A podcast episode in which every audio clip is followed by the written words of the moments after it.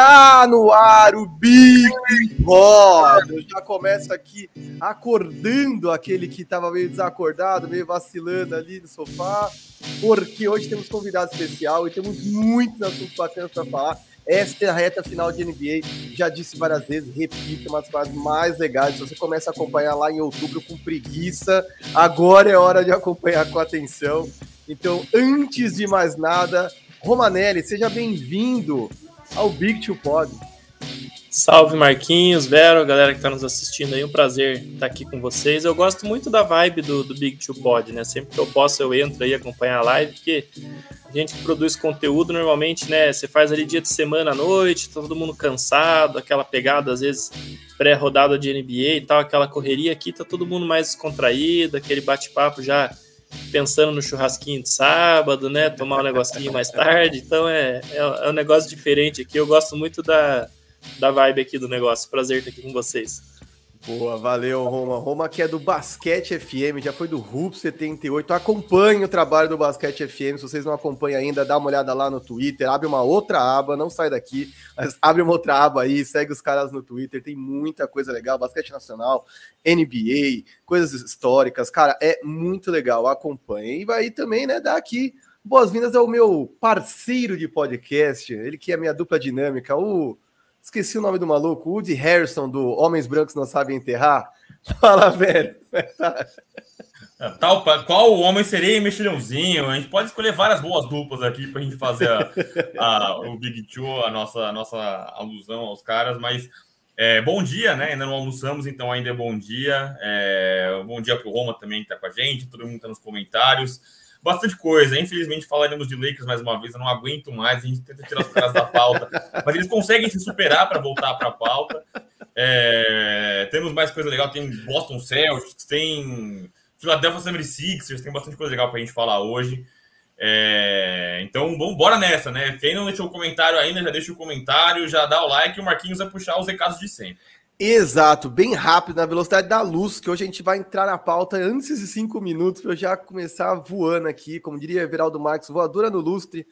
Já chega, galera, ó, se inscreve no canal e acione o sininho. O recado é básico de sempre. Se inscreve no canal, porque se você ainda não é inscrito, eu tenho certeza que você vai curtir. Acione o sininho, porque ele te avisa quando tem conteúdo novo. Já chega deixando o like e principalmente comentando de onde você nos assiste. É, isso é muito legal. Eu e o Vero brincamos outro dia quando a gente viu, sei lá, 900 views, quase mil views num podcast. A gente ficou, cara, eu não tenho estudo de amigo, entendeu? Ter muita gente de outros lugares que, felizmente, está nos ouvindo e a gente quer saber de onde vocês são. Então, chega espancando o botão do like e já comenta de onde você nos assiste. E não esquece, compartilhe esta live com outras pessoas. Se você está vendo on demand, não deixe de compartilhar também. É muito legal. Divide com um grupo de racha, de futebol, amigo de igreja, de Valorant. O que você fizer, divide com a galera aí, porque é muito legal mesmo. O Vero já contou essa história, é sempre legal lembrar como os grupos começam a crescer, quanto mais você fala daquele assunto, e NBA é um assunto legal demais, então quanto mais gente falando, melhor. Apoie o Big Two e apoie o Área Restritiva via Superchat ou pix.arearestritiva.com.br. Lembrando que a cada cinco reais um cupom. Em breve nós vamos voltar com sorteio. Só até pensando em fazer um sorteio mais legal, mais elaborado para esse final de temporada. Então venha, faça o seu, super chat e o seu pix, que você já está automaticamente concorrendo, seja lá o que for, mas duvido que você não vai gostar. Então, para cumprir minha promessa, entrar na pauta antes dos 5 minutos, 4 minutos e 20 de live, vamos para a crise infinita no Los Angeles Lakers, ou Los Angeles Lakers, como a galera anda falando. Cara, eu não sei por onde começar, assim, de verdade. É uma situação muito vexatória. É, são muitas derrotas em sequência, sendo doutrinados por Juliet Jackson, arrebentando, zoando o Russell Westbrook. E é assim, a gente vê times muito piores em situação melhor, né? A situação do Lakers é muito, muito é, específica, que eu, fim, tem, que eu acho que tem a ver com a cobrança, com o tamanho do mercado. Mas de verdade, Vero, é, eu, eu tô começando a ficar preocupado. E aí vou jogar para vocês no hot take aqui. E vou começar, não pelo Vero, vou começar pelo Roma. Roma, existe possibilidade do Lakers ficar fora do play-in? Existir, existe, né?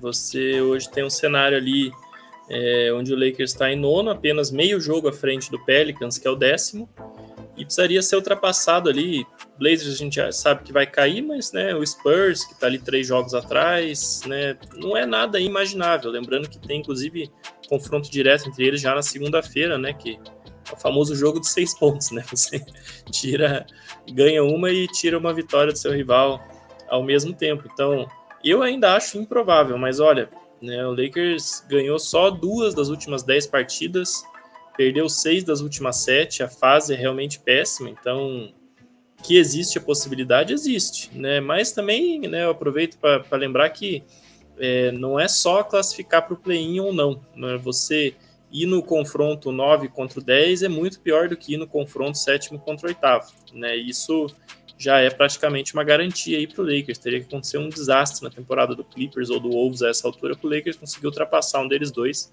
Então é, já vai para o play-in desvantagem. Né? Exato, né, Vera? Eu vou jogar para você. Antes de jogar para o Vera, só queria lembrar o formato do play-in, para você que talvez não esteja totalmente familiarizado com o, com o formato do play-in. É, sétimo joga contra oitavo, quem vence fica com a sétima vaga. O perdedor do oitavo enfrenta o vencedor do nono e décimo para aí sim ocupar essa oitava vaga nos playoffs. Então, ou seja, se o Lakers cai para décimo no play-in, mas permanece no play-in, o Lakers teria que vencer basicamente todas as partidas, duas partidas fora de casa, e depois avançar para um playoff jogando sempre é, para fechar séries na casa do outro time. Então a situação não é fácil, né? Não é não, seu Veronese? Pô, você falou se é realidade, é muita realidade, né? É, eu acho que, como ela falou, o Lakers está em nono ali, o Pelicans passar é bem easy para eles, né? Porque o Pelicans incorporou, o Pelicans é, inexplicavelmente tem jogado melhor, né? Não é inexplicavelmente, né? Eles têm o CJ McCollum, que acho que tem funcionado muito bem. Eles mudaram o lineup, estão jogando com o lineup alto, com o Jackson Hayes, o Valanciunas dentro do garrafão. Então é um time que tem defendido melhor e tem sido mais competitivo, né? Não é só aquele time que o pessoal passa mastigando. Só que vai ficar fora do play-in, que é aqui para o décimo primeiro, né? Então acho que esses times não vão buscar o Lakers. Acho que o Lakers não cai é, fora do play-in, mas não por competência deles. Eu acho que por incompetência dos outros e desinteresse dos outros, né? Acho que os outros times não não não estão interessados nisso.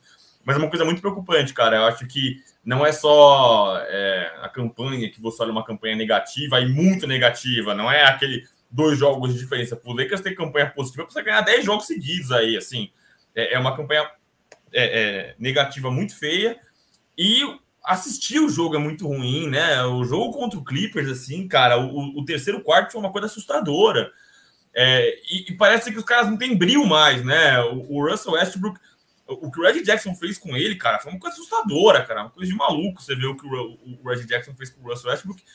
E aí o, o brilho ele aparece na, na rasteira que o Russell, Russell Westbrook fez uma falta ali no Red Jackson na hora que ele tomou o crossover.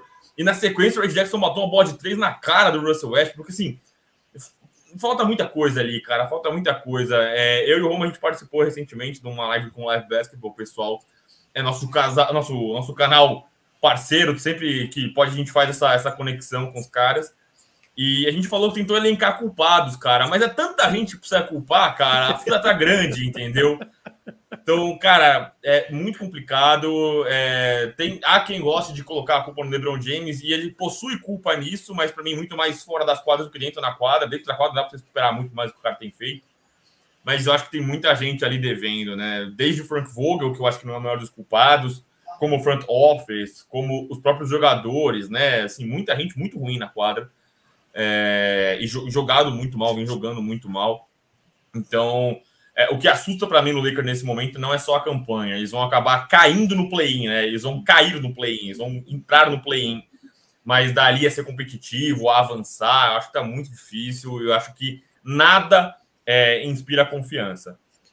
Cara, eu vou é, concordar com é aquela história, né? Que quando o avião cai, nunca é por um motivo só, né?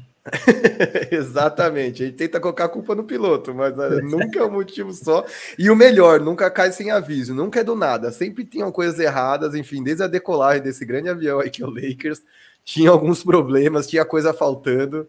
Mas insistiu-se nesse, nesse estilo de voo. Eu coloquei aí na eu, tela, quem tá no YouTube. Eu só digo, viu, Marquinhos, só pra, eu hum. só digo que eu não entro em avião com o Russell Westbrook. Nem se ele estiver pilotando, pô, chegar rápido, pelo menos, entendeu? Eu não sei se você vai pousar na pista como deveria, mas vai chegar rápido. Eu joguei na tela aqui, quem tá no YouTube conosco. é a tela que do Tankathon é um site muito legal, você consegue olhar várias coisas ali. Entre elas, força de calendário.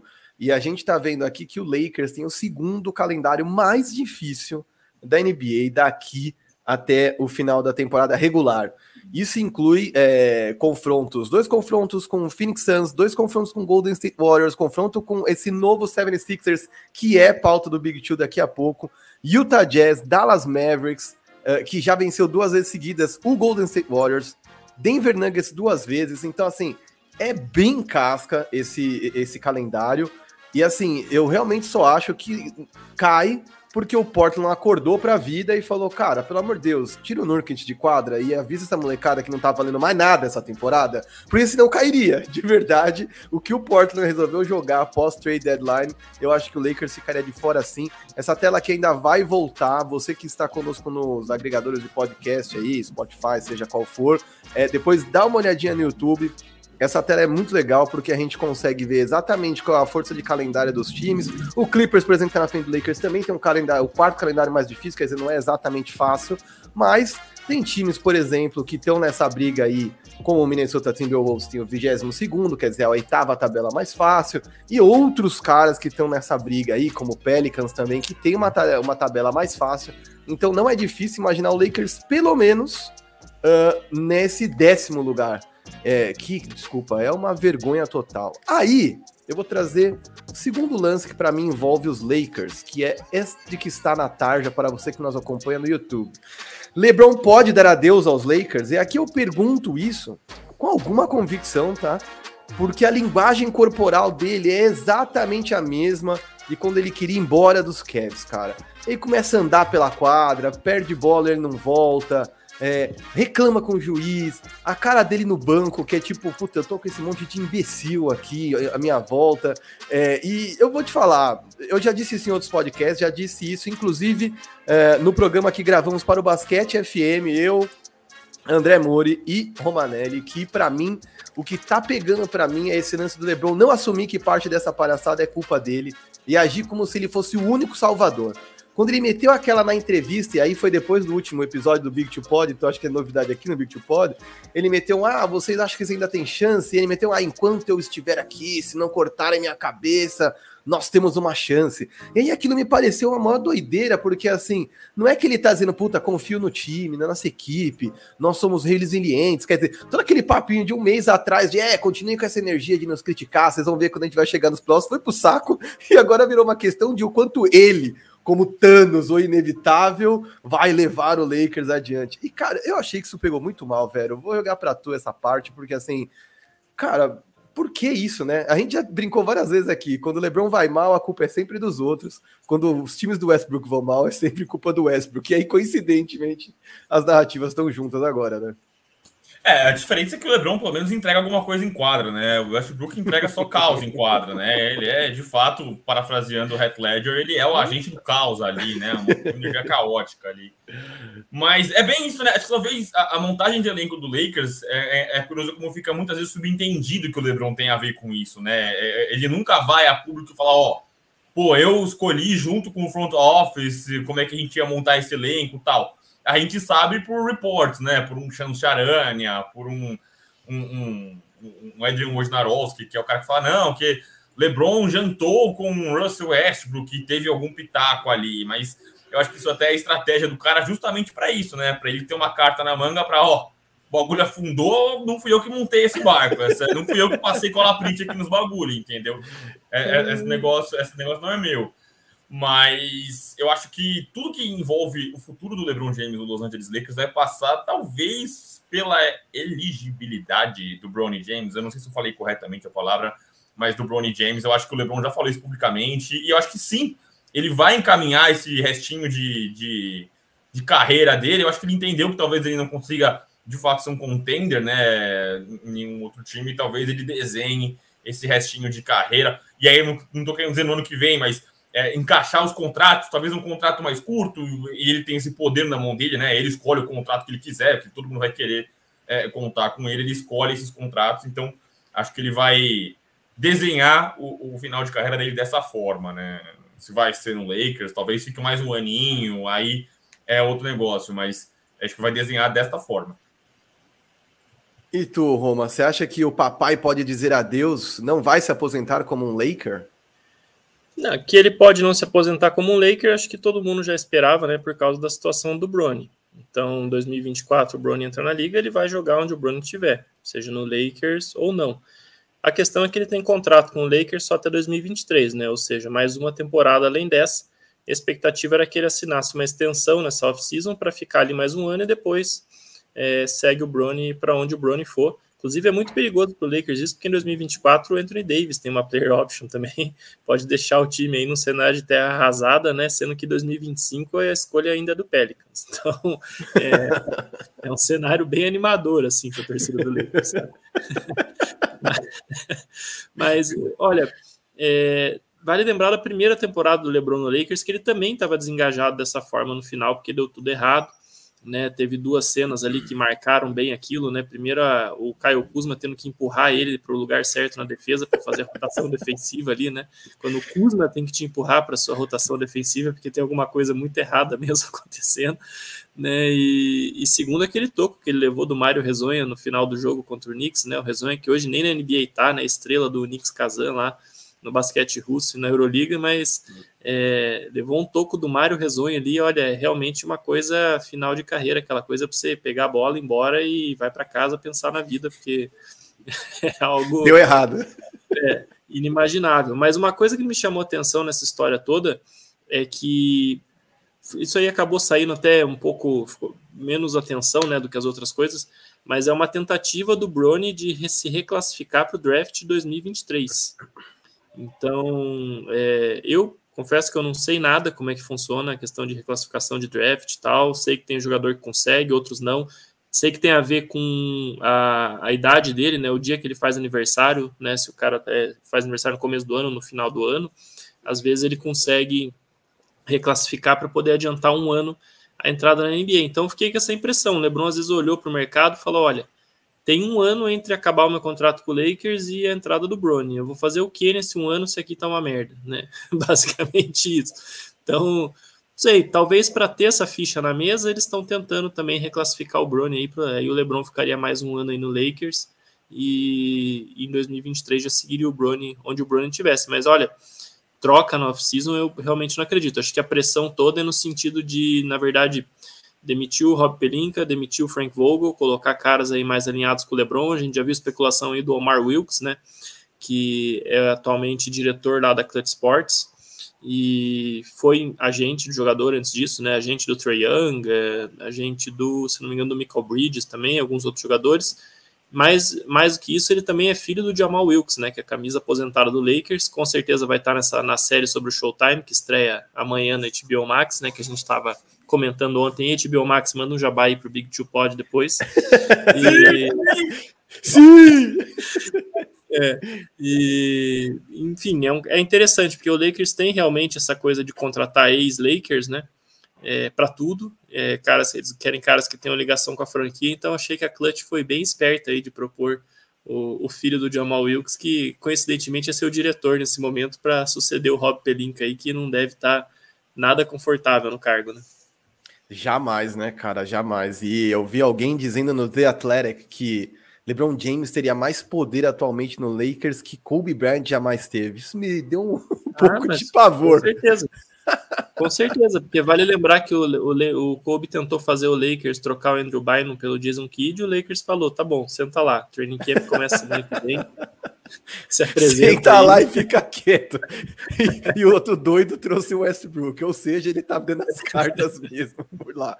É, e, cara, antes de mais nada, eu só queria lembrar a galera que, assim, o Brony é o quarto melhor cara no time dele ele não deve ser um prospecto alto de loteria. Ou seja, ainda tem alguma chance do Lakers negociar alguma coisa e tê-lo também, né? Porque assim, ele não vai ser um prospecto tão desejado. Desejado é o pai dele. Então, muita gente pode cometer loucuras e, e draftá-lo no primeiro round, né, velho? É isso, né?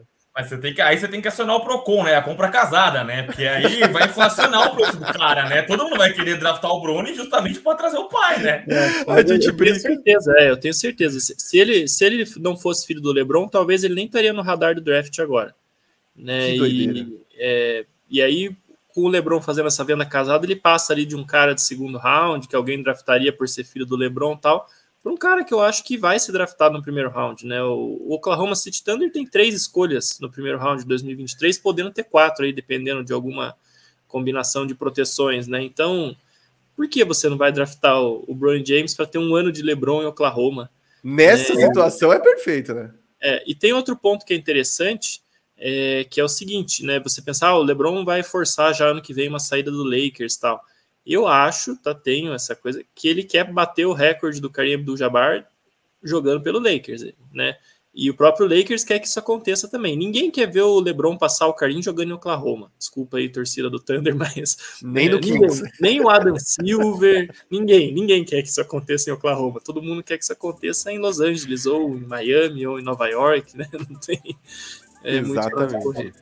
Não, exatamente, exatamente. Aí, antes da gente passar para a próxima pauta, porque sim, em apenas 20 minutos esgotamos Lakers, embora tenha muita coisa para falar, ninguém aqui tá chorando ainda, então vamos aproveitar para passar para o próximo. Talvez não vá agradar o torcedor do Lakers a próxima pauta, mas Vero, vamos para os comentários da galera, ver se a galera mandou alguma coisa aí pra gente nesse meio tempo antes do Celtics. Vamos, vamos sim. Eu passei alguns aqui por baixo, você que está assistindo a gente no YouTube. Eu tenho aqui o Carlos Henrique que está com a gente do Paraná. Tem o Eric que tá com a gente também, tá sempre com a gente, o Eric, o Sérgio Sá do Rio de Janeiro, falou que tá gostoso lá, esse clima abafado, que vocês já estavam me enchendo o saco, que eu adoro esse Eu vou, eu vou, Sérgio. Esse suportável aí, esse calor. É, o Lucas, o Guilherme de Paulo, o Matheus Narciso, o André Mori, que vocês já citaram. Tem esse parceiro aqui, Firu, presença ilustre com a gente aqui, o Firu também. Marquinhos, 5 Pocás, Spurs pega a décima vaga ou não? Não, pelo amor de Deus, acorda pra vida, Spurs. Não. Até agora ficou fora, agora chega, vamos pra loteria, esquece essa parada. Mete o, o, o meme do Milen Cortaz no, no Tropa de Lista, esquece isso aí, caramba. Tem o Tadeu Carreira com o superchat aqui, muito obrigado, Tadeu, pela força aí, é, agradecemos muito. É, Silver está anotando aí o seu, seu nomezinho para você concorrer sempre que a gente fazer os sorteios aqui. Aliás, o próprio Silver está aqui comigo, é, está aqui nos bastidores, a gente consegue ver ele aqui na, nas pickups. E ainda aqui falando que eu quase passei pano para o. Quase parei de passar pano para o Frank Vogel, mas esse dia ainda chegará, o dia que eu parei, pararei de passar pano para o Frank Vogel.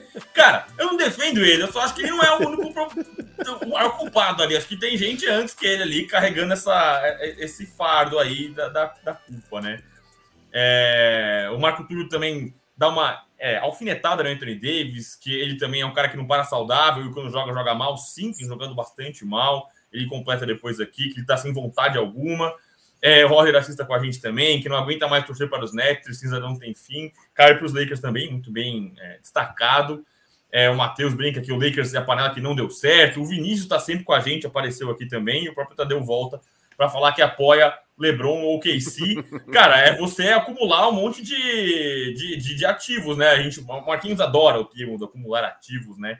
Então ele, você adiciona um monte de coisa e você tem poder de trocar as coisas, enfim.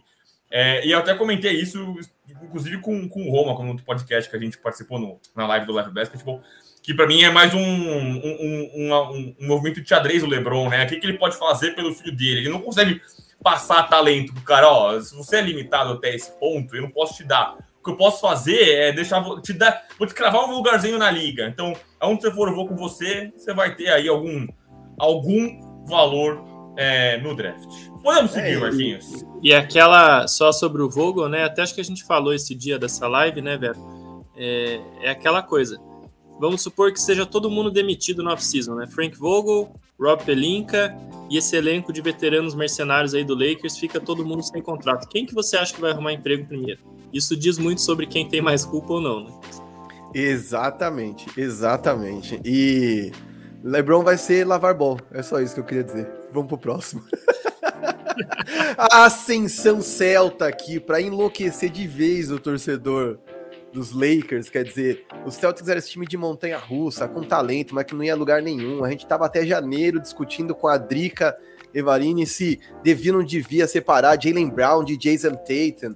E aí, de repente, não mais que de repente, os caras começam a enfileirar a sequência de vitórias contra times abaixo de 50% de aproveitamento, contra times acima dos 50% de aproveitamento, amassaram os 76ers antes do All-Star Game, é importante dizer isso, eles não enfrentaram ainda esse 76ers de Embiid e Harden, mas vem numa crescente absurda, carregados por um problema imenso que eles tinham desde outras temporadas, que era a defesa, encontraram um homem grande para garantir ali atrás, já que, enfim, o Al Horford já vive seus dias de Udonis Haslem, Haslem mesmo ali, muito mais do banco e balançando toalhinha que jogando.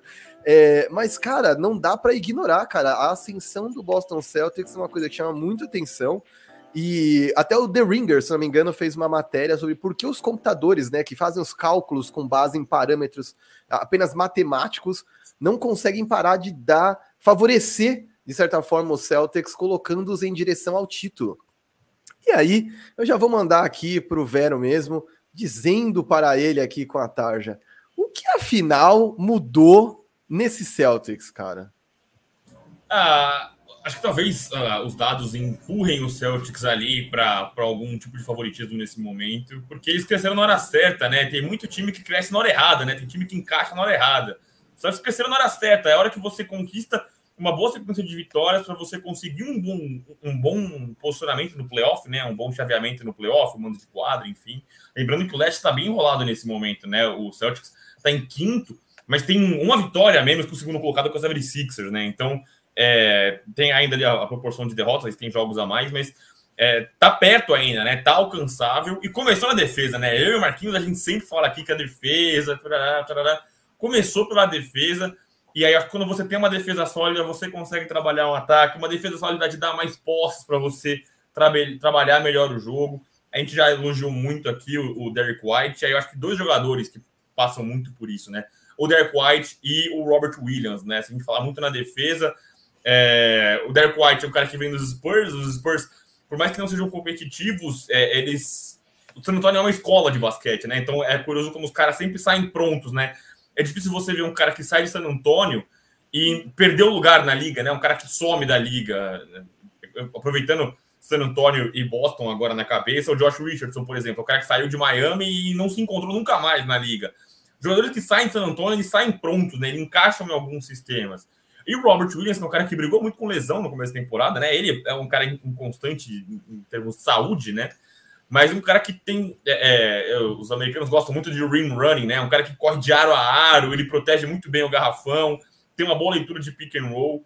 É, eu e o Marquinhos, a gente sempre critica que falta ainda um playmaker para o Boston Celtics, falta um cara que cria os arremessos para os outros, mas é, você vai limitando os seus, as suas defasagens, né? Talvez, ah, eu sou um péssimo arremessador, mas você completa em todos os quesitos é, talvez essa, esse seu defeitinho ele fique camuflado, né? Ele passe é, escondido, ele passe ileso. Então, acho que isso que é o Celtics tem feito.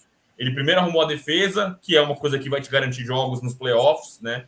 E, e aí, daí por diante, ele foi corrigindo o ataque, foi ganhando mais volume. Então, acho que isso é o que destaca o Boston Boston Celtics nesse momento. É crescer na hora certa, trabalhar bem a defesa, e aí você vai dando volume para as outras coisas é, dentro da quadra. E tu, Romanelli, você acha que não só mudou alguma coisa significativa, como esses caras podem chegar às finais, pelo menos do leste? É, final do leste esse ano vai ser pancadaria, né? Os playoffs do leste esse ano vai ser tipo aqueles playoffs do oeste que a gente tinha nos anos 2000, onde tinha time em sexto, sétimo, que era time que seria candidato à, final do outro lado, né? É, não chegou a esse nível, porque no Oeste a gente também tem alguns bons candidatos, mas esse ano com certeza o Leste está tá bem mais equilibrado com mais candidatos. Chaveamento vai ser algo imprescindível mais uma vez. É, mas falando assim especificamente sobre a fase do Celtics, né? Eles são desde o primeiro de janeiro, basicamente, né? Virou o calendário, virou a chave ali do time, né? Eles são a melhor defesa da liga, o melhor net rating, o sétimo melhor ataque. Né? Então mudou completamente ali. Começa com defesa, certamente, né? O Ime Doka é um cara que foi aí um assistente de defesa muito bem conceituado na NBA durante muitos anos, então a gente esperava que esse time fosse ser uma defesa melhor desde o começo.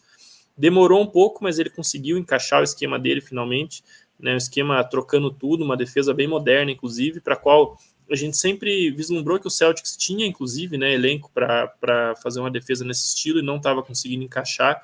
Ele insistiu e agora a defesa finalmente encaixou. É, o time, mesmo sem o Jalen Brown, agora é, venceu o Grizzlies nessa semana, então mostra que que está sabendo contornar. O Derek White é um cara que chegou na deadline, foi uma excelente adição, mas o time já vinha atropelando todo mundo antes dele, né? E, e no geral eu tenho gostado bastante do trabalho do Brad Stevens como, como GM, sabe? Eu fazia algum tempo já que eu era bastante crítico do Danny Ainge, é, morreu aí com um monte de escolha na mão, todas as estrelas que, que apareceram no mercado, e olha que foram muitas, né, nos últimos 4, 5 anos, a gente viu muita estrela sendo trocada, o Celtics, ele participava de todas as conversas, nunca conseguia ninguém, é, acabou tendo que trocar a escolha, ficar rolando escolha para frente, né, nas, é, porque não, você não consegue, né, é que a gente estava falando agora há pouco que o, o Thunder tem 3, 4 escolhas em 2023, você simplesmente não consegue botar 3, 4 calouros no time todo ano, né? Você não tem vaga no elenco para isso. Então, é um problema também ter muita pique às vezes, né? E o Celtics chegou um momento que não conseguia manejar isso, tinha, você via eles trocando, fazendo troca assim, pegando uma escolha daquele ano, trocando duas que tinha naquele ano por uma um pouquinho melhor só, ou pegando escolha para rodar para frente. Nisso fizeram algumas trocas que perderam alguns coadjuvantes bem interessantes, né? Por exemplo, o Tyrese, o Maxi, não, desculpa, o Matisse Taibo é uma escolha que era do Celtics, foi trocada para o Sixers. Né? E, e, nas escolhas que eles usaram, é, também acho que, que, foram mal, não conseguiram montar um banco, mas enfim, trabalho do Andy já, já passou e eu, eu gosto da maneira como o Brad Stevens está agindo. Ele faz todas as trocas que ele fez até agora, eu achei que melhoraram o time. É, vai melhorando um pouco, melhora outro pouco. Não fez ainda nenhuma troca bombástica, mas eu gostei de 100% dos movimentos que ele fez desde que assumiu e conseguiu montar um time que faz mais sentido ao redor do, do Tatum e do Brown do que o time que ele tinha quando era treinador, né? Então ele está entregando para o Doca um time com mais opções e que faz mais sentido com peças melhores ao redor desses dois caras do que o Andy entregava para ele. Então acho que isso tem, tem muito mérito dele nesse trabalho. E o próprio Tatum falou, né, sobre como ele ouviu as críticas, né? É, que ele não passava tanta bola, que ele não envolvia mais os companheiros, né? Você vê um Tatum, é, claro que não se tornou um grande criador, nem vai se tornar, eu acho, tão cedo, é, mas você vê um cara tentando envolver mais os companheiros no ataque, né? O, o próprio Jalen Brown também. Você vê um time jogando de uma maneira um pouco mais coletiva e principalmente defendendo junto com energia. Isso aí mudou completamente o panorama do Celtics, né? Não, não acho que é time para disputar final de conferência aí, mas já é um time que, a depender do confronto, eu vejo no segundo round, né? Hoje, se, se terminasse hoje do jeito que tá, ia ser Bulls e Celtics no primeiro round. Por mais que eu adore a temporada do Bulls, é, eu não sei se escolho o Bulls nesse confronto aí, não, viu? difícil, esse é difícil mesmo. É, é só destacando que o Celtic tá 13-2 nos últimos 15 jogos. É a melhor defesa, acho que é um dos melhores net ratings, né? A, a, a conta de defesas e ataques. É, é, o melhor net rating desde 1 de janeiro. E é o melhor, a melhor defesa do time. E aí, o Roma falou bem, né? Dependendo do confronto, assim, é, o, o Nets não inspira confiança em ninguém. É, o Raptors tá ali uma surpresa em sétimo lugar ali e, e, e tá conseguindo sobreviver essa temporada, muito por conta do Nick Nurse e do bom momento que tem ali. O Giannonobi, que tá machucado nesse momento, mas Scottie Barnes, Fred Van Vliet, o Gary Trent, que é uma boa surpresa nesse ano também. Mas é um time que nem tem interesse muito longe, né? Não vejo o time do Toronto com essa maturidade de brigar pro final de conferência, enfim. É... E o Bulls, como o Roma falou, o Bulls, cara, tá 1-13, acho, contra os top, os top da, do leste, né? O Bulls não consegue vencer esses jogos maiores, jogos mais cascudos, é, em que pese as ausências, né, as lesões de trocentos caras ali que não conseguem parar saudáveis também. Mas é, é isso, eu acho que a, a, depender do confronto fica muito interessante para o Boston Celtics. E para um time que não consegue entregar nada para sua torcida faz tempo, é, avançar no playoff já é de muito valor, né? Você brigar ali para uma final, uma semifinal de conferência, né? um segundo round, enfim, é, até por um mando de quadra, eu acho que é muito valioso para esse time do Boston Celtics. Não, definitivamente é, né, cara? E até porque antes de janeiro a situação era bem ruim. A gente realmente falava que já devia ter trocado é, o Jalen Brown. Então, pra galera que nós vamos acompanhar no YouTube, tá vendo aí a tabela do leste e tá bem apertado, tá? Para as pessoas terem uma ideia aí, é, do 76ers até o Bulls. Três times empatados com 39 vitórias, que são 76ers, Bucks e Bulls. É, depois tem os Cavs com 36, Raptors com 34 vitórias, Nets com 32, que teoricamente a tendência é crescer nessa reta, porque uma hora o Ben Simmons tem que estrear. É, e o Hawks, que parece ter acordado tardiamente, mas talvez vá disputar isso aqui. Então eu acho que a briga aqui tá bem feia. E eu já vou usar essa tela aqui para passar para aqueles caras que estão em plena ascensão na Conferência Leste. Venceram oito dos últimos dez jogos, cinco seguidos, e mudaram completamente a cara da equipe, porque assim. Filadélfia simplesmente não tinha Ben Simmons. Nós não estamos falando se é melhor. Aí, ó, o time do. Algum time tem que te dar alegria, Roma. Aliás, tem cutucada aqui nos comentários. Quando você jogar aí, eu vou, eu vou, até, vou até me trocar aqui de lugar com o Romo, porque eu não quero ser deselegante, que eu não quero botar o comentário grande na cara dele. Mas o Daniel Ávila brincou aqui, ó. A vantagem do Romo torcer para 700 franquias da NBA é que sempre vai ter alguém brigando pelo título, entendeu? É, é, eu acho que é uma boa estratégia, Roma. Não sei se você é, endossa essa sua crítica, essa crítica a você, ah, é, o Daniel, ele adora pegar no meu pé com isso, não adianta. Daniel, nosso companheiro lá de basquete FM, do blog Turnover também, né? Mas não, é, não adianta. É, eu torço contra todos os times que, que jogam contra o Boston Celtics, basicamente.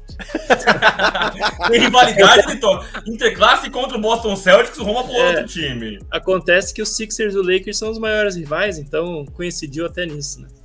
Exatamente, cara, que loucura. Vai ser curioso aqueles vídeos. Ah, como é que você torceu pro outro. Como é que você começou a torcer por tal time? Foi por causa de Kobe? Foi por causa de Iverson? Não, porque eu odeio o Boston, é isso. Basicamente é isso.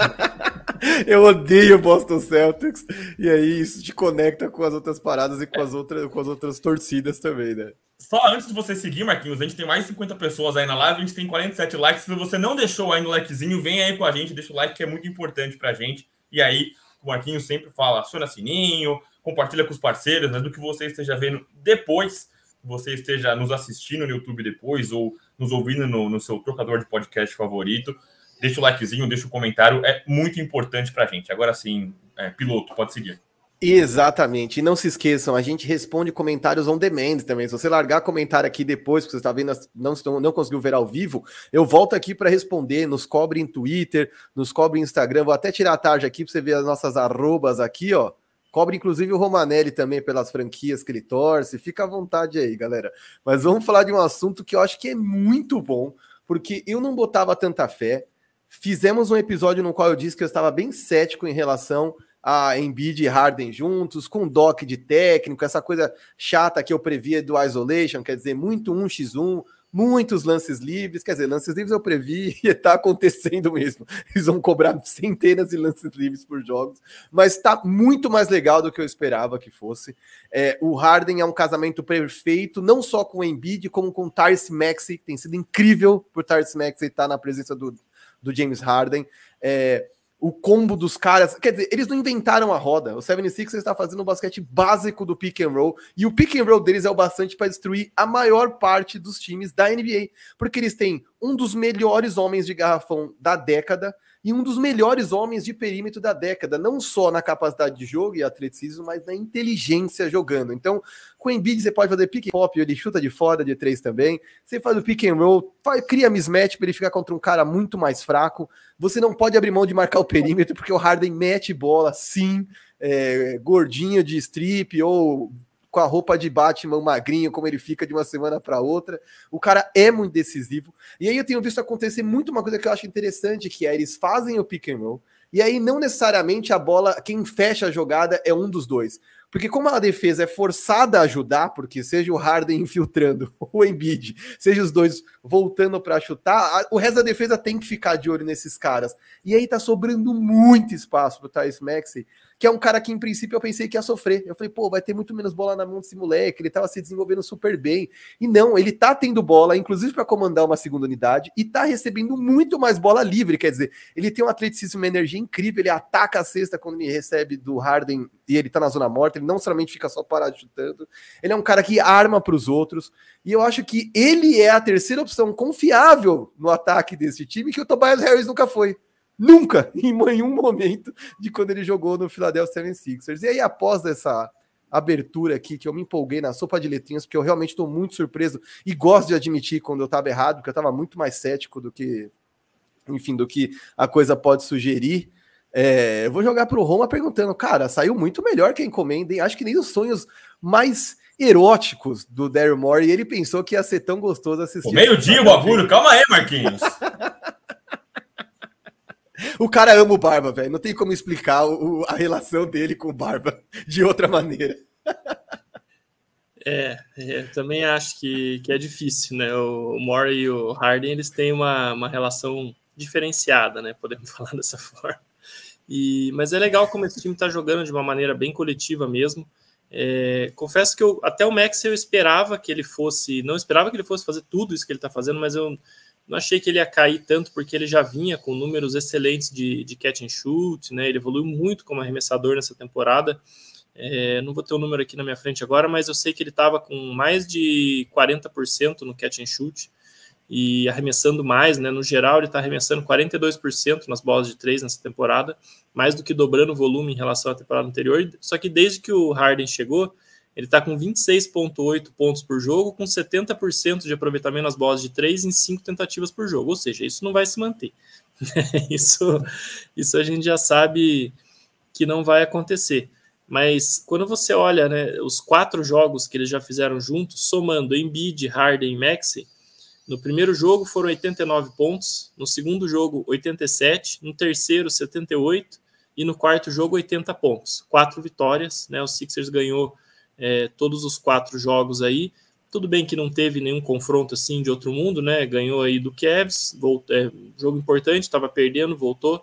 É, dois jogos contra o Knicks e um jogo contra o Minnesota Timberwolves. Mas é um, um começo assim de muito potencial, muito interessante o Harden, ele, o principal motivo da insatisfação dele com o Nets era porque ele foi para lá porque ele não queria mais ter aquela carga ofensiva toda que ele tinha no Rockets, e aí no final das contas tava lá um, um cara não se vacina, o outro tá lesionado, o resto do elenco ninguém ajuda muito, entendeu? Então, né, quando ele viu, ele estava tendo a mesma carga do Rockets, ficou infeliz com isso.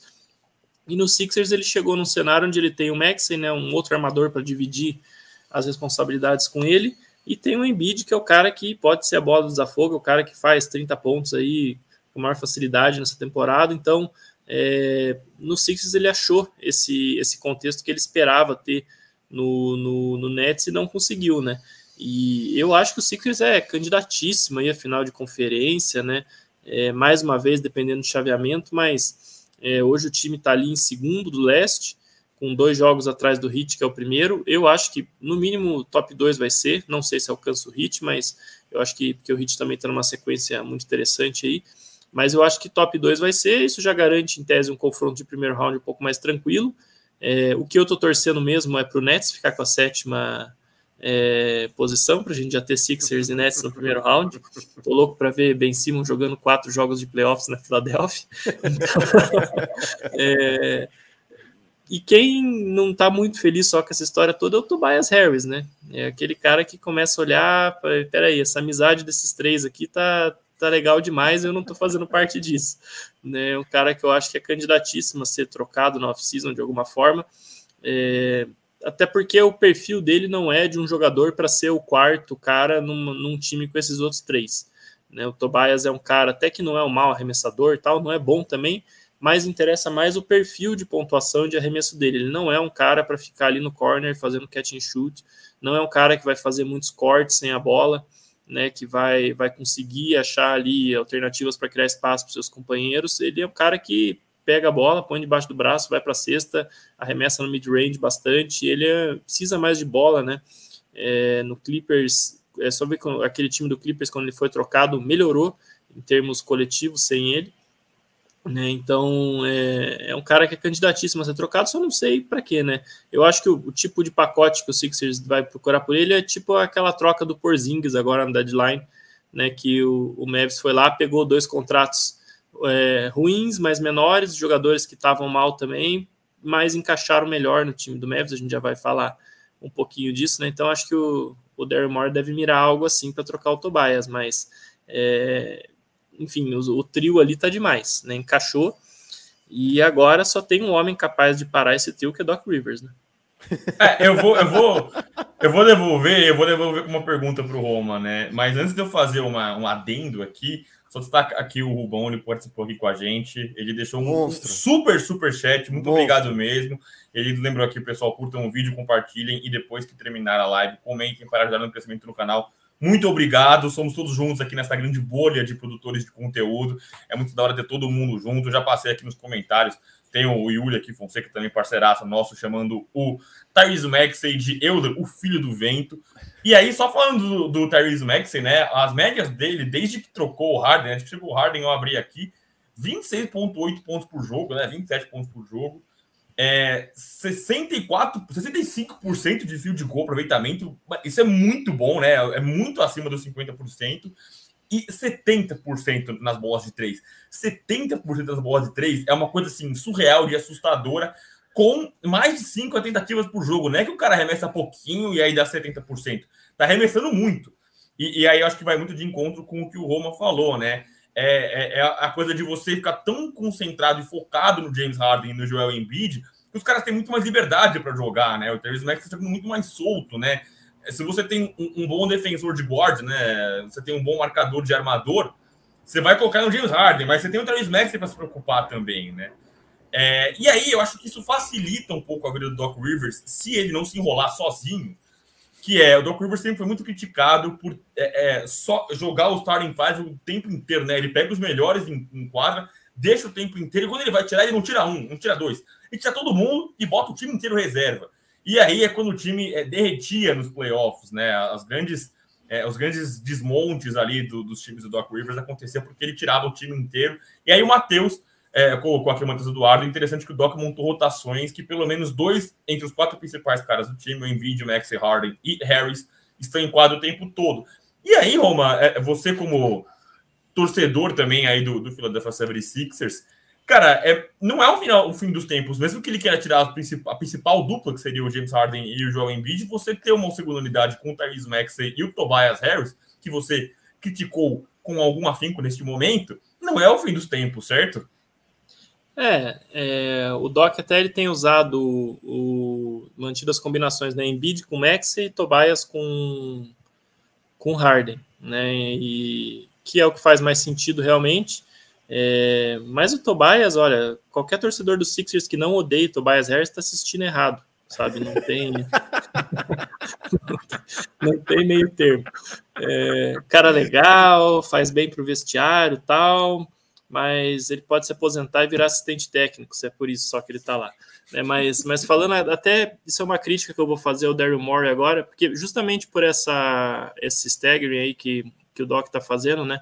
dividindo os minutos para ficar Maxey, Embiid e, e Harden e Tobias em quadra, aí ele vai e me pega o DeAndre Jordan para ser o pivô reserva para jogar enquanto o Embiid está no banco. Né? Não tem a menor condição, o cara está acabado já, tem uns dois anos que ele já não serve mais para NBA, sendo que eles tinham dado um contrato de 10 dias para o Willie, Willie Kaulenstein que pode não ser um jogador brilhante, mas é exatamente o tipo de pivô que você quer em quadra num time que vai ter Harden e Tobias Harris como as principais armas ofensivas, né?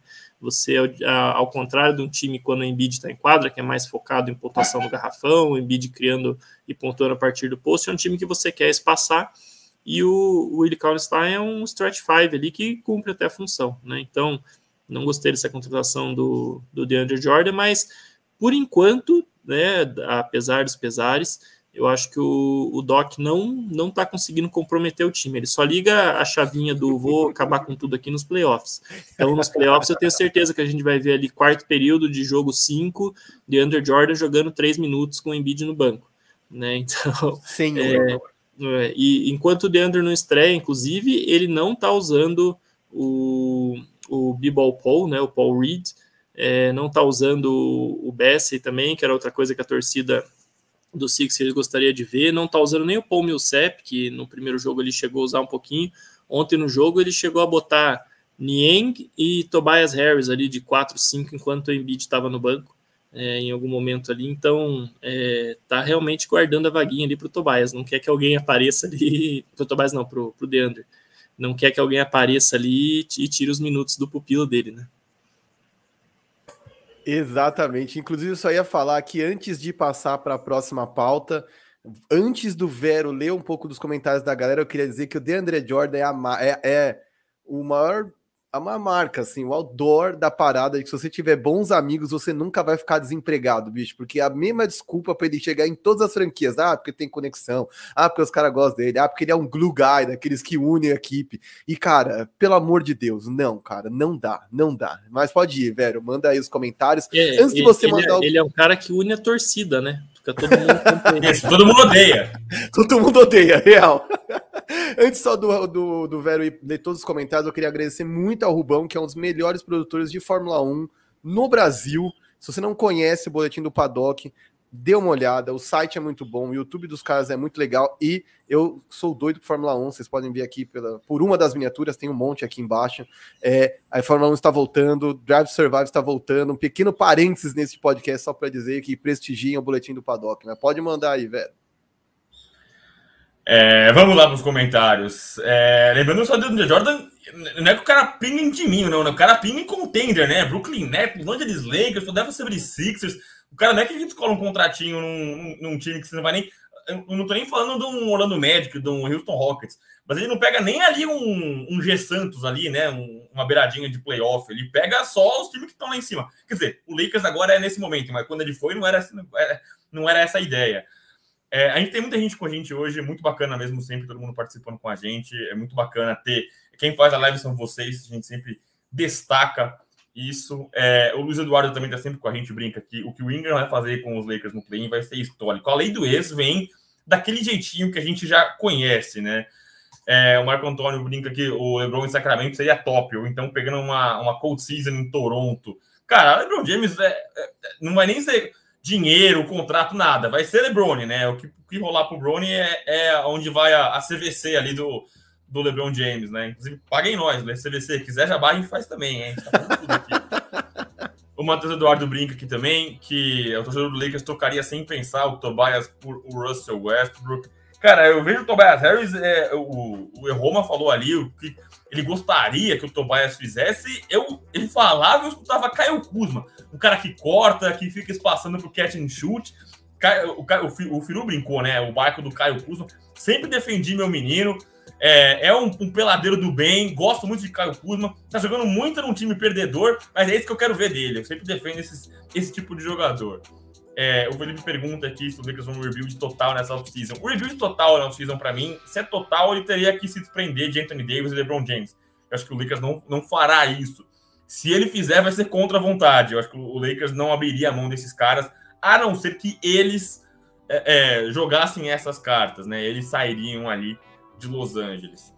É, o Matheus Eduardo brinca aqui. Veronese comente a última jogada do DeAndre com a camisa dos Lakers. Foi aquele passo horroroso, né? Que ele atravessou a quadra no arremesso de Patrick Mahomes, né? Um, um, Hail Mary, um passo que não tinha a menor chance. Não é aquela bola que chega na mão longa do cara, o cara escapa na ponta do dedo. Foi um passe que tinha mais uns, uns 12 metros até chegar a bola. Então foi esse é, essa, essa despedida do, do DeAndre Jordan com a camisa dos Lakers. Pode seguir, Marquinhos, por favor. Cara, DeAndre Jordan é foda. Meu Deus, DeAndre Jordan, palavrão. Eu falei, DeAndre, não falei? Não, não, foi o DeAndre Jordan. É que eu fiquei pensando, DeAndre Jordan é sacanagem, sério. Bom, agora vamos para a parte final deste Big Two Pod, mas não menos importante. Então, se você estava em algum lugar meio disperso, se liga que agora vem o verdadeiro ou falso aqui, que é a hora que a galera desce do muro e é obrigada a dar opinião em coisas importantes, porque a gente falou de grandes cenários aqui, enfim, James Harden, Joe Embiid, LeBron James querendo sair dos Lakers ou não, Celtics em ascensão. E agora nós vamos discutir outros assuntos aqui, mas são igualmente importantes. Inclusive, aguardem pelo último verdadeiro ou falso, que é muito importante. Mas já vou começar mandando aqui, ó. Verdadeiro ou falso, Romanelli? Os Timberwolves estão brigando pelo mando de quadra nos playoffs. Ah, falso, né? É, é duro ali, tem que passar Nuggets, tem que passar é, Mavs, que são times que, né, o Nuggets não está no seu melhor momento dentro da temporada, agora especificamente, né? Apesar de nas últimas 10 aí ter vencido 8. Teve aí o Jokic fora um pouquinho e tal, mas o, o Luca tá pegando fogo lá em Dallas, tá na verdade buscando o Jazz. E o, o Nuggets tá, tá ali no, no encalço deles também. O Wolves ele tá brigando é para se manter com o mando de quadra no play-in, né? Mando de quadra nos playoffs eu acho mais complicado.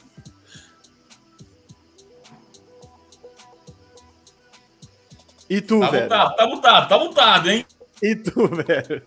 Ah, pra mim é falso também, né? Eu tô jogando. Quem participa a gente aqui nos comentários, eu jogo ao tempo que as pessoas respondem aqui também. É, o Felipe comentou aqui, o Carlos também é falso. Eu também acho que é falso. É, eu, eu tenho gostado desse Minnesota Timberwolves, né? Assim como o Philadelphia 76ers, é, eu acho que foi um time que eu e o Marquinhos a gente criticou bastante, a gente trucou bastante, a gente questionou bastante, mas os caras têm funcionado, né? E aí é curioso como cada, cada um tem um momento, né? Existiu um momento Anthony Edwards, existiu um momento Carl Anthony Towns. É, um cara que tem jogado muito bem agora é o DeAngelo Russell, né? Tudo que acontece de bom no ataque passa pela mão dele. É, eu não estou fazendo comparação, mas é, é, aquela coisa meio Mike Conley, né? Aquele cara que joga bem, meio escondido, né? Ele nunca vai ser o cestinha do time, mas sempre faz os caras funcionarem, especialmente no último quarto, ele tem jogado muito bem. É, mas ainda assim é falso, cara. Até gostaria de ver os caras numa pós-temporada, mas é, não consigo ver o, o Wolves indo longe nessa, nessa, nessa pós-temporada, mesmo, mesmo é, é pegando uma, um, um, cruzamento fácil e muito menos brigando pela parte de cima do, dos playoffs. É, e uma, uma das, das histórias é, menos, é, vamos dizer, exploradas dessa temporada é a evolução defensiva do, do DeAngelo Russell, né? Algo assim incrível que poucas vezes a gente viu um jogador, né, em apenas uma temporada mudar tanto. Ele é, é o líder dessa defesa do Wolves e, e o, quando você pega o on-off ali, o impacto da saída dele de quadra é algo assim assustador. Então, é, sempre foi o grande defeito dele aí, né, não ser o melhor defensor e ele se tornou um excelente defensor nessa temporada. Impressionante a evolução dele nesse quesito. Vocês acham que o Pat Beverly está ajudando o rapaz? Ah, eu não vou falar de Pat Beverly aqui, senão nós vamos até as três horas da tarde. Não vai, não vai ser bonito. então já vamos logo para o próximo verdadeiro ou falso. Você aí que está nos vendo, nos ouvindo, não deixe de falar o que você acha se é verdadeiro ou falso, a gente está falando besteira ou não, Discord, cornete também, tá mais que liberado. No próximo aqui, verdadeiro ou falso, Luca Doncic está com saudade do Porzingão, velho? De nenhum. O Dallas embalou. O Dallas disparou a batedeira. O Dallas tá embaladaço. É, e curioso, né? A gente falou também que o cruzamento ideal pro Dallas talvez fosse o Utah mesmo, né? Você o quanto o Dallas com essa defesa sem pivô ia expor o Rudy Gobert ia ser um tormento e o Luca jogando leve, né? Jogando tranquilíssimo o Luca Doncic. É... Acho que foi o Firu também que brincou, que falou que a... Claramente ia, ia, qualificar o Luca pela briga por MVP, né? Tardiamente, ele não vai ser MVP, mas como ele entrar na conversa, eu também te comentei aqui no podcast, como ele joga, tá jogando leve, né? E aí só me leva a, corroborar a minha tese de que o Dallas não trocou o Kristaps Porzingis, eles se livraram do Kristaps Porzingis, despacharam o Kristaps Porzingis. E, e aí, mesmo que Spencer Dinwiddie e o Davis Bertans não sejam caras que vão mudar o patamar do Dallas, mas até eles têm, jogaram bem, né? O Spencer Dinwiddie, eu sinto muito que ele tenha tomado o lugar do Jalen Brunson, né? O Jalen Brunson que talvez fosse uma das boas surpresas do Dallas nessa temporada, mas o Dinwiddie meio que ocupou a posição do Jalen Brunson é, e tem jogado melhor do que ele jogava no Wizards, né? O Dinwiddie tinha toda a bola do mundo lá nos Wizards, né? Sem o Bradley Bill e ele tem jogado melhor no Dallas é, do que estava jogando no Washington Wizards. Então, de forma alguma, nem o Luca, nem o Kid, nem Jalen Brunson, ninguém sente falta do Christopher Porzingis no Dallas e acho que o torcedor também não sente falta.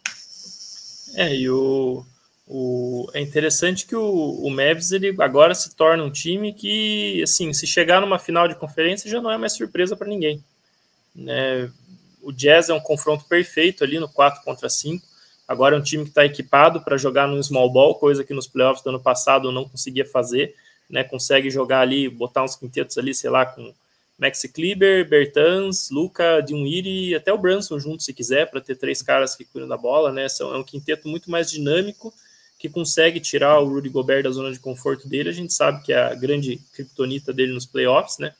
E é um time que, olha, se chegar numa final de conferência não me surpreende, porque daí você entra nessa série tendo um ataque que vai conseguir se adaptar para o melhor estilo de jogo nos playoffs, né, que é o small ball, e, e tendo o Luca, que é um cara que em qualquer série que ele participa, ele pode ser o melhor cara na quadra.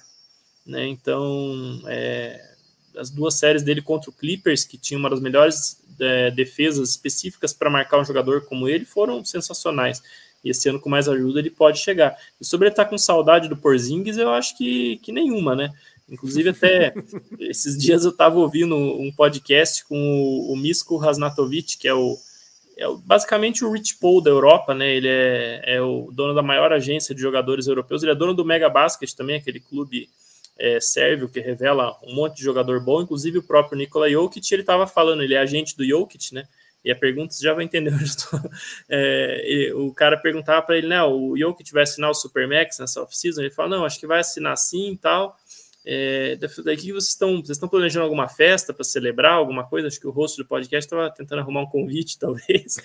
e, aí, e, aí, ele fala: não, o Luca Doncic, quando ele assinou o, o Supermax, ele fez uma baita festa, não sei o que. Eu falei pro, pro Nico, né, pro Jokic, vamos fazer também e tal, mas acho que ele não quer, não sei se vamos fazer tal, mas o Doncic fez uma puta festa, balada e não sei o que, disse que fez lá uma curtição, então eu acho que essa festa deve ter sido superada pela festa que ele fez agora quando o Porzingis foi trocado para Washington. Só, só destacando em números aqui, é, dos últimos 15 jogos, Dallas é terceiro melhor net rating, né? E melhor ataque da NBA nos últimos 15 jogos, Dallas Mavericks. Então tá aí a saudade da, do ex aí, do, do Luka Doncic e o Dallas Mavericks. Antes de ir para a próxima coisa, eu vou falar alguns, alguns tópicos só que eu acho que são interessantes. Jason Kidd falou que ia dar um jeito na defesa dos caras e deu. Sobre todas as críticas possíveis, deu um jeito no ataque dos caras. Segundo, gostei muito do comentário do Carlos Henrique, zoando aí. e é, tinha o comentário do Matheus Eduardo também, que eu, eu, colocou. É isso, falando do Jason Kidd, era isso. Era essa parada só porque eu realmente achei que, enfim, Jason Kidd tem várias críticas a fazer, mas ele deu um jeito na defesa dos caras e com esse ataque. É, é, foi inevitável que se faça uma festa na ausência do Christopher Porzingis, porque com ele não iam a lugar algum. Então, antes de passar para a última parte aqui do verdadeiro falso, já vou adiantar é sobre os Warriors, então não saiam daí, não pensem em sair daqui. Última fase do última parte do verdadeiro ou falso será sobre os Warriors e antes de mais nada, se você ainda não é inscrito, se inscreva agora. Se você ainda não deu, não espancou o botão do like, espanque agora. Comente aí, cornete, diga o que você acha, se é verdadeiro ou falso. Não esquece disso. Quanto mais engajamento, mais a plataforma entende que esse conteúdo é relevante. Façam isso, ajudem os produtores de conteúdo independentes. E aí, agora vamos para a última fase do verdadeiro ou falso aqui, com Draymond Green é mais importante para os Warriors que Clay Thompson, Romanelli. Lembrando ah. que antes de passar para o Roma, o, Warriors vive uma draga imensa, perdendo sete dos últimos três jogos. Acho que se você pegar uma amostra de 15, é, 20 jogos ou mais aí, tá pior ainda. Antes de passar para o Roma, em definitivo, só para dizer que antes da contusão do Draymond Green, era o segundo melhor net rating, uh, melhor recorde, melhor recorde, enfim, melhor campanha da, da liga e 11 é, melhor é, offensive rating. Nos 26 jogos desde que o Green se machucou, eles caíram para o 14 melhor, melhor campanha da liga, é, 13 em net rating, 13 melhor defesa em, net, em, em rating e o 17 melhor ataque. Cara, a coisa tá bem feia. Então, agora sim, Green mais importante que Thompson? Para mim, com certeza, não tem, não tem nem dúvida, né? Não, não é nem porque o Clay, né, ah, tá voltando de lesão, ainda não é o Clay, talvez não seja tal, não, não é isso. É, o Draymond Green é um cara muito importante na defesa e no ataque também, né? Às vezes o pessoal presta mais atenção na contribuição defensiva dele. É, eu acho, inclusive, que se não fosse a lesão, ele talvez seria o grande candidato a Defensive Player of the Year nesse ano na NBA. E, e, no ataque também o papel dele é muito importante. É o cara que muitas vezes vai iniciar o contra-ataque, vai facilitar a jogada né, na meia quadra. É, ele, ele sabe explorar, ele é muito inteligente nos passes, no short roll, ali no pick and roll também. Então, ele é um cara que traz um elemento tático e, e técnico também para o ataque do, do Warriors que, que você não tem substituição. Né? Claro que o Clay também é uma peça importantíssima nesse sistema para gerar espaço, né? a gravidade dele gera muita coisa para os companheiros mas o, o Draymond Green ele é a alma desse time, né? Além de tudo isso, ainda tem a questão dele no vestiário, né? De ser o cara que vai trazer intensidade para o elenco, de ser o cara que vai liderar ali nos momentos difíceis, né? É muito difícil para o Warriors ficar sem ele em todos os aspectos, né? No vestiário, no ataque e na defesa, que é o, o principal cartão de visita dele. Então, é, eu acho que sem dúvidas ele faz muito mais falta para o Warriors do que o Clay. Eu vou nessa também, eu acompanho o Roma. É, só fazer uma ressalva aqui, o Felipe falou assim: ah, que pro sistema tático sim, e o Thompson tá bichado. Cara, eu só acho muito cruel, cara, a gente falar que o Clay tá bichado. O cara ficou dois anos sem jogar bola, cara. Para mim, isso é muito cruel a gente falar que a gente classificar ele como bichado. Eu acho que deve demorar ainda um tempo a ele se sentir confortável, né? Tudo no esporte, parte passa por confiança. E aí, desde confiança na sua movimentação, Cara, eu não sei se você, se o pessoal que já acompanhou, mas eu, eu já eu quebrei o pé, eu lembro que deu quebrar o pé, eu lembro de eu ficar apavorado depois que tirar o gesso para conseguir correr. Você, parece que qualquer movimento você vai quebrar tudo de novo. Então, pô, o cara rompeu o ligamento, o cara se arrebentou todo. Tendão de Aquiles. Pois é, as piores lesões que existe lá, né, na, na, na NBA. Então, acho que demora muito para você recuperar primeiro a confiança motora e depois a confiança de jogo, né? Acho que isso passa muito pelos jogadores da NBA.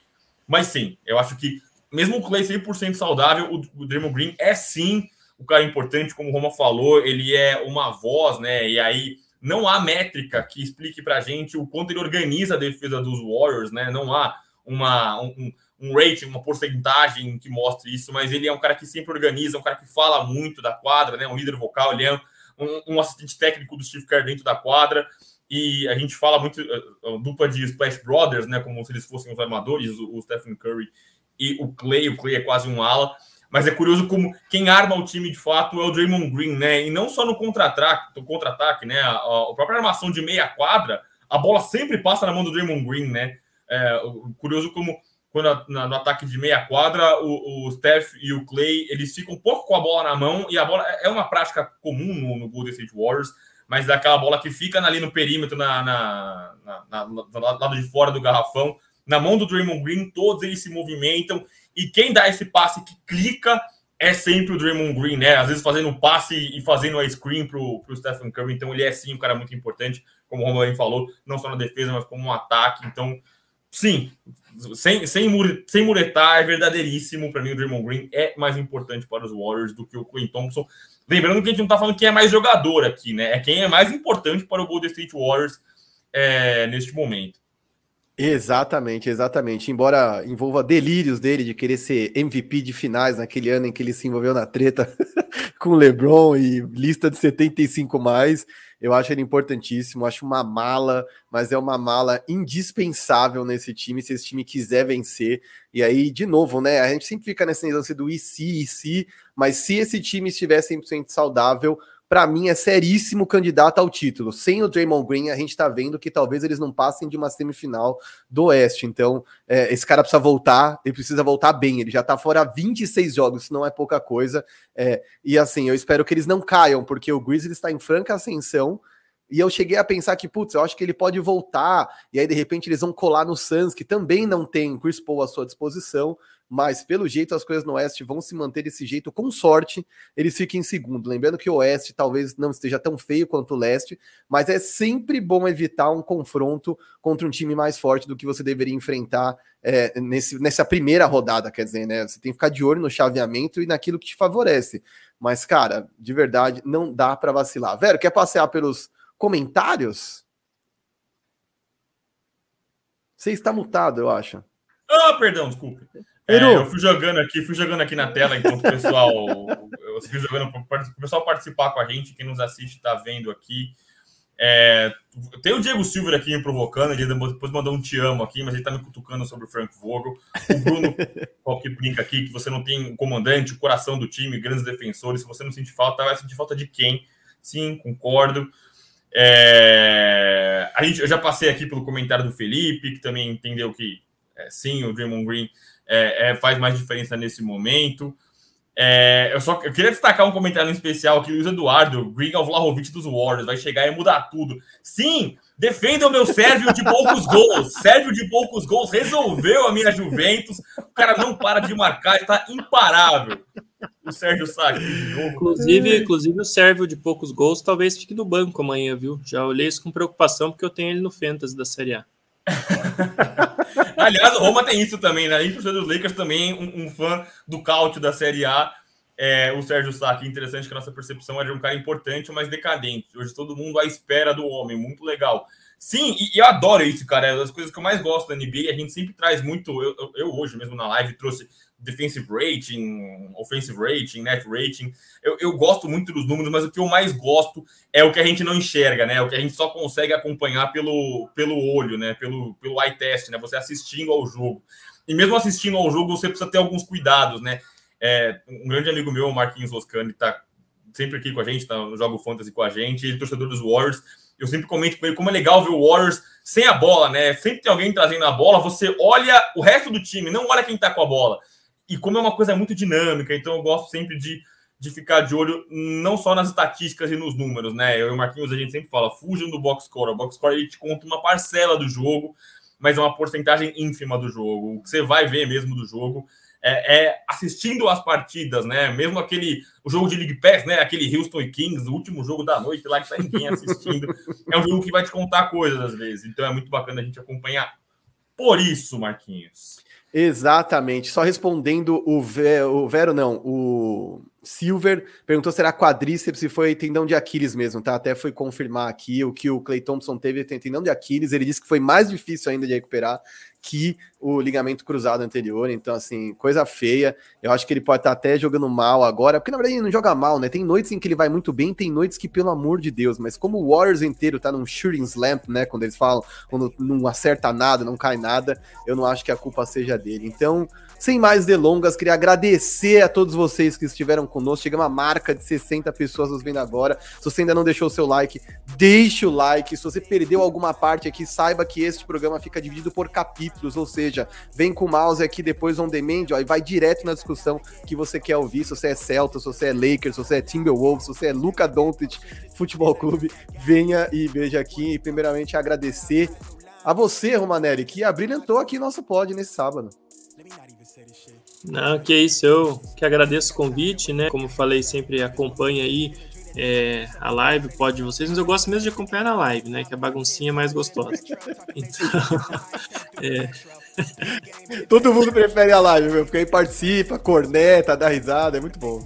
Exato, né? E vida longa aí o Big Two Pod, né? Um dos projetos que eu mais gosto aí na, na produção de conteúdo independente brasileiro, né? Tem bastante coisa legal, então eu reforço aí o convite para que todo mundo acompanhe, né? Nos acompanhe também lá no Basquete FM.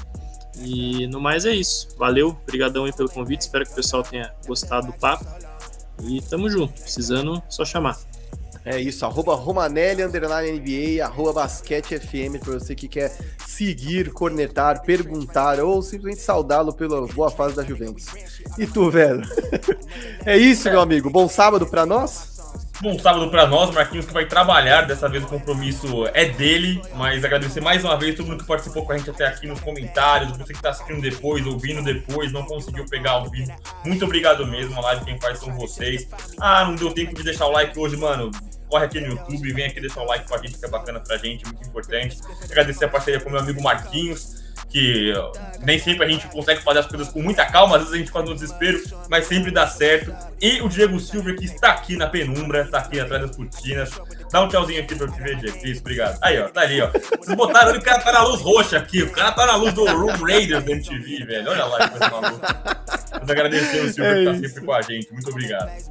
É isso, galera. Muito, muito obrigado. Até sábado que vem, se tudo der certo, ao vivo novamente. E se tudo der certo, com um convidado do mesmo naipe de Romanelli, este gênio daqui dos nossos produtores de conteúdo independente. É isso, galera. Falou e um abraço, seu Silver. Até mais. Um abraço, seus lindos.